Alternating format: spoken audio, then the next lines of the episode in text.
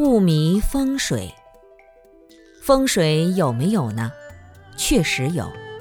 自然环境是有磁场的，有的地方藏风聚气，人住在那里就很安定。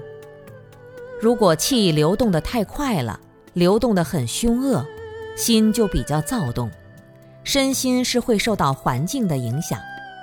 比如法师讲法，就要坐在比较高的位置上。如果做得比较低，声波就不容易到达信众那里，这是一种很自然的现象。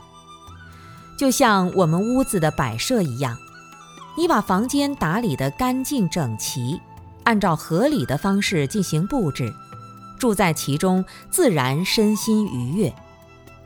那些风水先生往往把风水说成是万能的，这就不好了。在算命看风水人的思想中，总带有一种神秘的偏差。他们把预测命运和调整风水的作用进行绝对化，就难免带上了忽悠人的性质。说起来，有些人看风水是很厉害，他给你挑一个好风水，你的后人就会发达做官。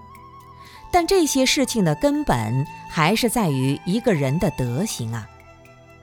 如果德行很差，即使做了大官，早晚也会被拉下来。爬得太高，摔得更惨，还不如不告诉他好风水。还有的风水先生知道你德行不够，故意不告诉你最好的风水，把角度给你偏离一下，但这样他又是妄语，也会受到良心的谴责。还有的人告诉你最好的风水，你家也确有德行，但这样一来，他自己又泄露了天机。无论怎样，干扰了上天安排的因果规律，都是很麻烦的事情。如果你迷信风水、迷信算命，实际上就已经上当了。